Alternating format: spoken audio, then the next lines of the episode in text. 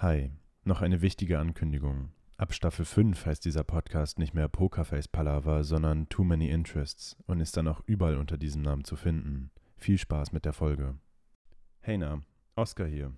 Willkommen zu Pokerface Palaver, der beste Podcast, der schlecht Wissenschaft diskutiert. Ihr hört Staffel 3, Folge 3, Energiekrise im Kalorienhaushalt. Heute geht es um Supplements. Ich bin immer noch Tim und mir gegenüber sitzt niemand, denn Oscar ist zum Zeitpunkt der Aufnahme sagen wir, gesundheitlich unpässlich.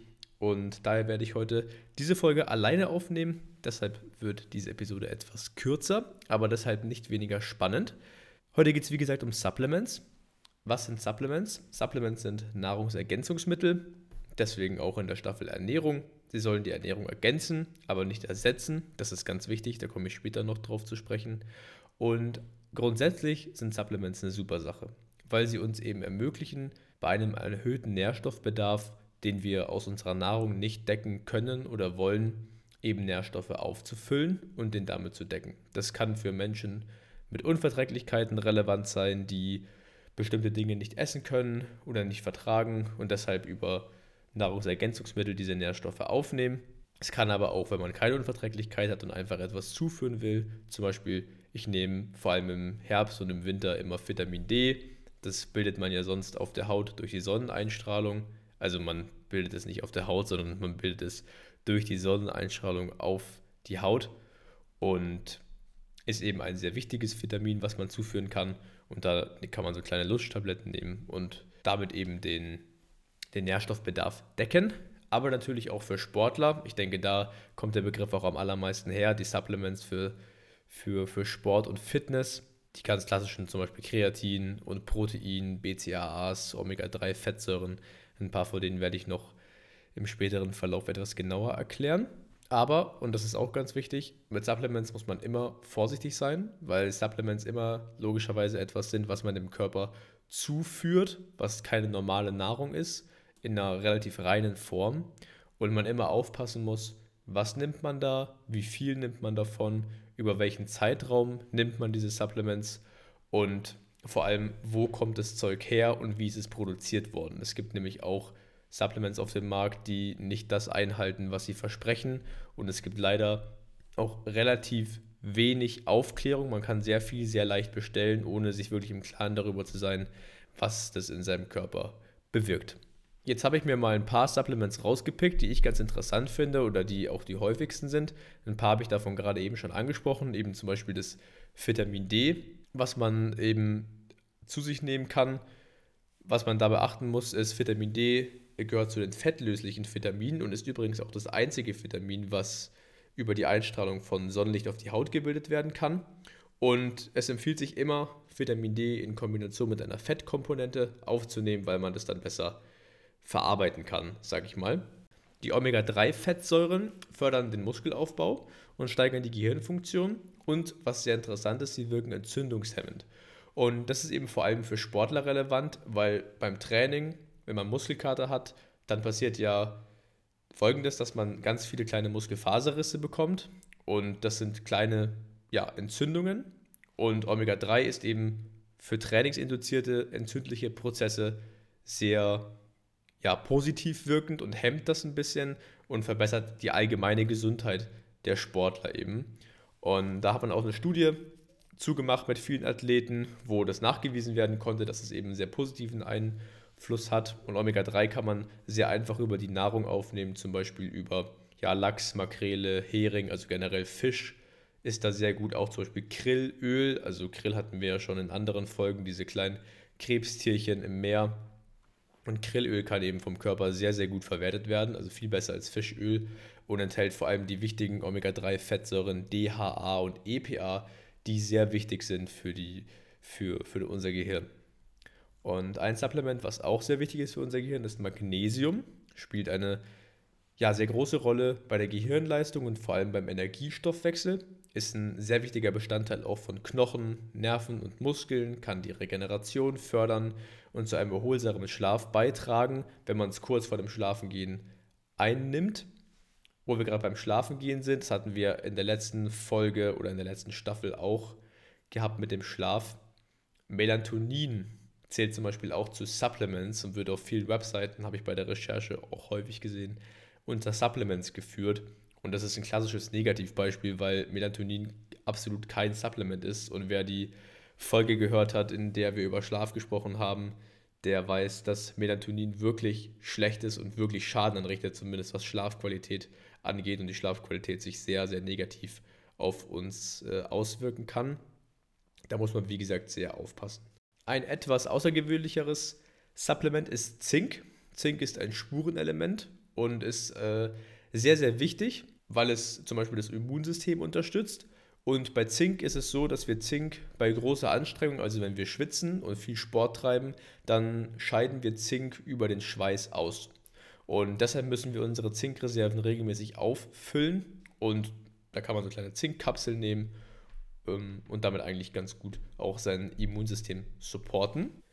Ein Negativbeispiel neben Melatonin wäre zum Beispiel auch Kreatin. Und Kreatin ist so ein zweischneidiges Schwert. Auf der einen Seite ist Kreatin mehr oder weniger ein Wundermittel, weil es ein Muskelturbo ist, der dem Muskel sehr schnelle Energie liefert, die beim Training benötigt wird und man eben mit Kreatin sich befähigen kann, mehrere sehr intensive Trainingssessions an der maximalen Leistungsgrenze an aufeinanderfolgenden Tagen zum Beispiel durchzuführen. Ob das jetzt gesund ist, ist eine andere Frage, aber man könnte es theoretisch machen.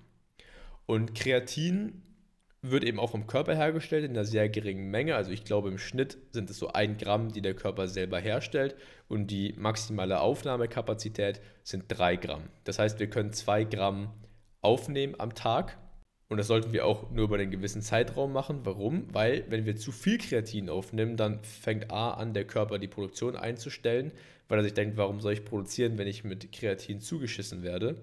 Und auf der anderen Seite ist es so, Kreatin wird dann über die Niere abgebaut. Also wenn du zum Beispiel viel Protein oder zu viel Protein isst, kennt jeder, der das mal probiert hat, dann äh, kriegt man vielleicht Durchfall, ist nicht angenehm, aber bringt dich nicht um.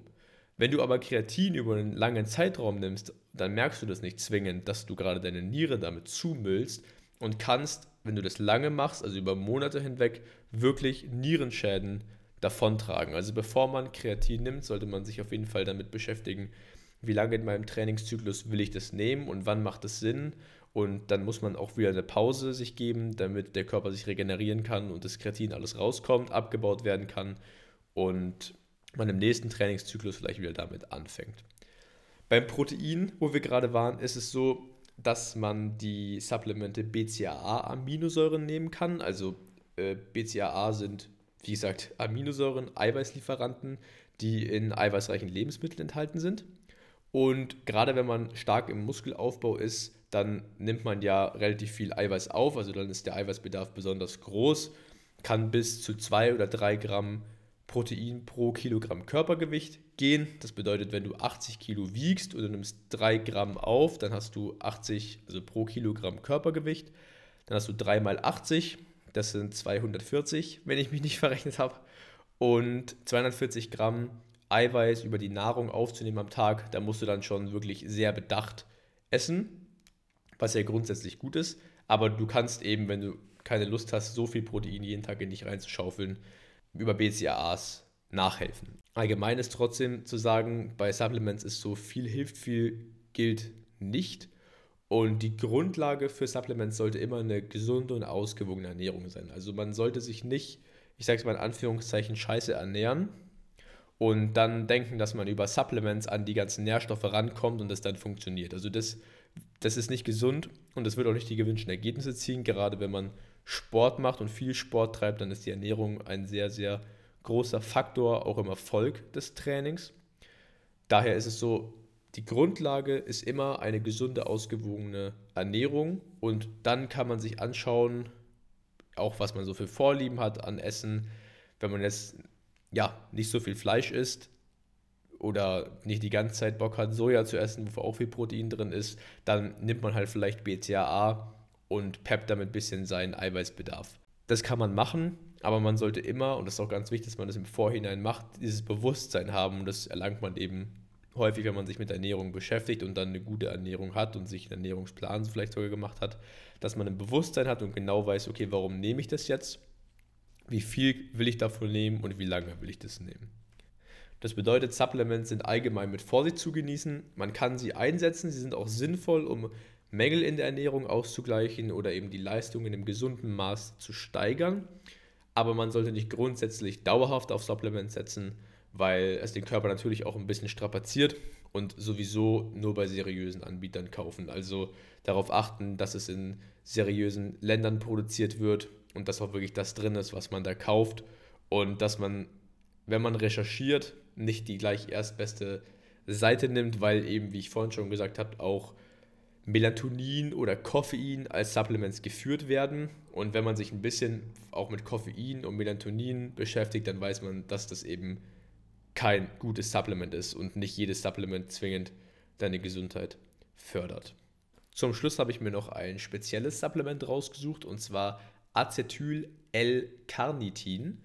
Und das ist die ja, neurologisch wirksamere Variante von L-Carnitin und ist ein tolles Supplement, um die Gehirnleistung zu steigern, denn es transportiert Fettsäuren in die Mitochondrien. Also Mitochondrien sind die kleinen Kraftwerke, Energielieferanten in unseren Zellen. Und dort werden sie eben in Energie umgewandelt, also die Fettsäuren. Und L-Carnitin kommt natürlich vor, und zwar in Nahrungsmitteln wie beispielsweise Fleisch oder Milchprodukten. Und wenn man jetzt aber Vegetarier oder Veganer ist oder Unverträglichkeiten hat, dann kann man das vielleicht nicht aufnehmen. Und deshalb gibt es Acetyl-L-Carnitin, was ein industrielles Produkt ist und eben auch von Vegetariern und Veganern eingenommen werden kann. Und damit bieten eben Supplements auch die Möglichkeit für Veganer und Vegetarier, vor allem wenn ich jetzt mal in die Fitnessszene gehe, man nimmt halt sehr viel Eiweiß häufig auch durch ja, Fleisch auf, kennt man ja immer Hühnchen mit Reis und wenn man eben kein Fleisch isst, dann ist es schon deutlich schwieriger, dann kommt man um Supplements eigentlich gar nicht mehr rundrum. Und von dem her ist es eigentlich super, dass es sowas gibt und dass man damit die Freiheit hat, eben sich vegan zu ernähren und trotzdem ähm, aktiv Fitness zu betreiben und es einmal keinen Nährstoffen fehlt. Ja, und dann kommen wir auch schon langsam zum Ende dieser kurzen und knackigen Folge. Heute leider ohne große Diskussion und Widerspruch. Aber ab nächster Woche, wo wir über vegane und vegetarische Ernährung sprechen werden, ist Oskar wieder wie gewohnt dabei. Er würde jetzt sagen, folgt uns auf Instagram, da heißen wir Pokerface Palaver. Falls jemand Kommentare, Fragen oder Anregungen zur heutigen Folge hat, falls ich Unsinn erzählt habe oder jemand etwas hinzufügen möchte, kann er das gerne über Instagram kundtun. Und sonst freuen wir uns, wenn ihr nächstes Mal wieder dabei seid und unsere älteren Folgen hört. Da sind sicherlich für jeden ein paar coole Themen dabei. Und damit bis zur nächsten Woche und ciao.